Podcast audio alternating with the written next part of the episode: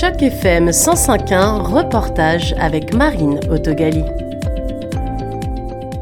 Au cœur de Toronto, le bâtiment Mars Discovery abrite les locaux des startups liés à la technologie, au climat, à la santé, mais aussi des bureaux de développement de plus grosses entreprises qui souhaiteraient investir dans les startups ou devenir des acteurs de capital risque.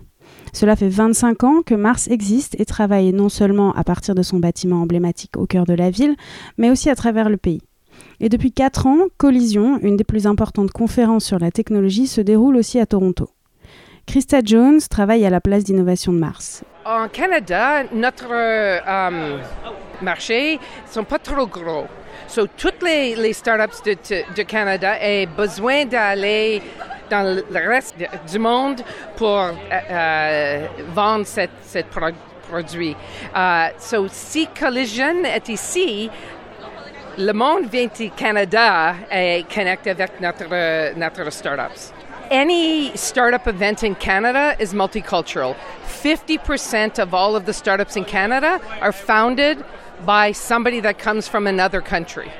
And not only is our, our, founders multicultural, but the staff that works there. So we are, our startups are really created by the world who come to Canada for our great quality of life.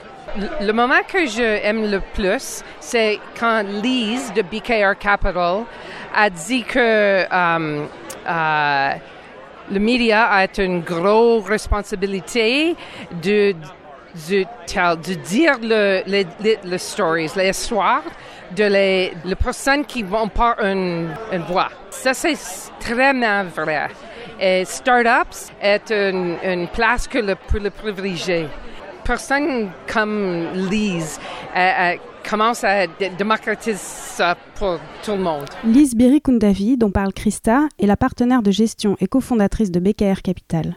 Son fonds est pour la première fois partenaire du Mars Dinner, cet événement qui permet aux startups de rencontrer investisseurs et médias. Mais Collision, c'est une grosse c'est une, grosse conférence de technologie, donc c'est là où tous les acteurs se rassemblent, euh, autant les investisseurs que les entrepreneurs. Euh, pour moi, c'est important d'être ici aussi dans cette soirée euh, plus médiatique aussi, parce que une des la mission principale de BKR, au-delà de soutenir des entrepreneurs de la communauté noire, c'est vraiment de changer le narratif autour de cette communauté afin de créer une société qui soit beaucoup plus juste, équitable et qui, euh, qui grandisse de façon optimale, en fait, pour qu'on puisse tous contribuer au mieux de notre potentiel. J'ai grandi à Montréal et donc, donc c'est venu plus d'un constat où Ma famille a immigré du Burundi ici parce que mon père avait, venait faire un doctorat en mathématiques appliquées à l'Université de Montréal. J'ai grandi entouré de personnes extrêmement éduquées, extrêmement ambitieuses. Et l'image que j'avais de la, communauté noire à la télévision ne reflétait pas du tout l'image de ce qui existait autour de moi. Et j'ai toujours voulu faire partie de la solution de, montrer qu'il y avait plus qu'une image et que souvent c'était assez biaisé. Donc ça, c'est quelque chose qui est toujours resté avec moi. Euh, et en grandissant, je me suis dit, OK, j'ai commencé ma carrière dans les fonds de couverture, toujours en finance, mais c'était vraiment à moi de changer le narratif sur la communauté noire. Je l'ai vu aussi en, en, commençant l'investissement direct, quand je voyais des entrepreneurs extraordinaires venir et euh, présenter leurs projets, autant ici qu'à l'étranger. J'ai euh, travaillé longtemps dans les marchés émergents aussi, mais c'est la même chose. Donc, je me suis dit, OK, mais il faudrait que je sois euh, propriétaire, maître de ma stratégie afin de pouvoir donner les opportunités à des personnes qui les méritent. On a créé un fonds de capital de risque pour entrepreneurs de la communauté noire euh, qu'on a lancé en 2021. Et la raison pour laquelle on l'a créé, c'est qu'il y a un vrai, il y a un vrai écart en fait, un besoin de financement qui euh, qui n'est pas comblé. Seulement 1% de tous les fonds de capital de risque vont vers les entrepreneurs venant de la communauté noire, alors qu'il y a énormément de talent. Donc, étant investisseur depuis plus d'une dizaine d'années, je voyais beaucoup d'entrepreneurs qui se faisaient un peu rebuter, malgré tout ce qu'ils avaient à offrir à la société. Donc là, on est le premier fonds géré par les Nord au Canada. On est, on est, soutenu par des, euh, institutions extrêmement fortes, dont la BDC, RBC, Scotiabank, la Caisse de dépôt et placement du Québec. Et euh, on a investi dans 10 entrepreneurs jusqu'à présent, des entrepreneurs de tout secteur. Donc, on a investi dans une compagnie qui euh, a créé une technologie pour soutenir les personnes âgées qui souffrent de, démence afin de les aider à avoir un regain de leur autonomie.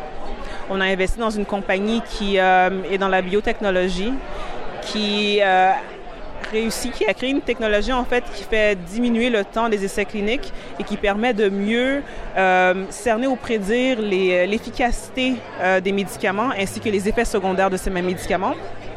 On a investi dans une compagnie de cybersécurité qui met vraiment l'humain au centre de la solution, donc qui crée des solutions beaucoup plus efficaces pour les entreprises afin de protéger leurs actifs.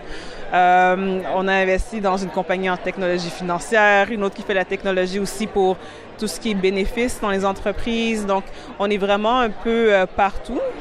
Euh, mais des compagnies qui bénéficient en fait la société canadienne au complet. Donc, pas juste pour la, pour la, communauté noire, ce qui montre vraiment que quand on comble un besoin comme ça, qu'on investit dans le talent, ça bénéficie à tout le monde. Et en fait, on est au tout début. Il faut qu'on soit capable d'être patient. Notre fonds a été lancé en 2021. Rome ne s'est pas bâti en une seule journée. Et euh, euh, je pense qu'on fait quand même beaucoup avec les moyens qui ont été mis, euh, à disposition. C'est pas des gros moyens. On a un petit fonds, juste en bas de 20 millions de dollars.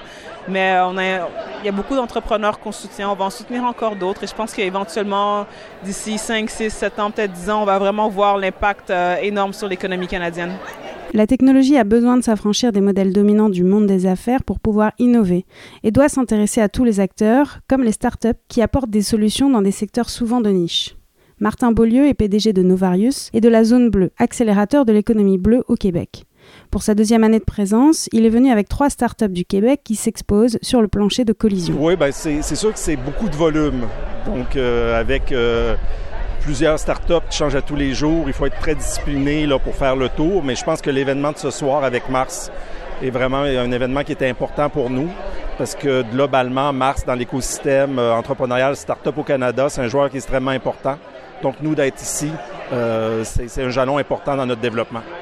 On est à Toronto parce que euh, ben, l'économie bleue, c'est une niche. Donc, c'est tout ce qui est relié euh, à ce qui est aquatique, sur l'eau, dans l'eau et sur les berges.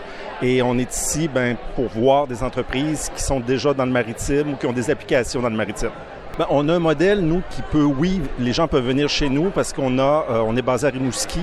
Donc, on a plus de 600 chercheurs spécialisés dans le secteur maritime et biotechnologie maritime. Donc, c'est un terrain de jeu qui est quand même exceptionnel pour les entreprises et les startups. Mais on ne veut pas nécessairement délocaliser les entreprises. Donc, nous, notre programme qui s'appelle Flow est un programme qui est euh, virtuel. Donc, on accompagne déjà des entreprises de l'Ontario, on accompagne des entreprises de, partout au Québec, des entreprises françaises. On fait des efforts sur le volet francophone, mais nous, on est sur quelque chose qui est plus global. Donc, souvent, on doit travailler, oui, en français, mais également en anglais. Euh, nous, le fait ben, qu'on est en, région Québec, à Rimouski, euh, Bas-Saint-Laurent, Gaspésie, qui sont deux régions très francophones, je vous dirais que la majorité du travail qu'on fait, euh, c'est en français. Donc, on est assez fiers de ça quand même, mais euh, dès qu'on veut sortir du Québec, ben oui, il faut avoir des outils, du matériel en, anglais. Là, c'est la, dure réalité du marché, mais on est quand même fiers. On accompagne les entreprises, on forme les étudiants, euh, tout ça en français, donc on est, on est particulièrement fiers de ça.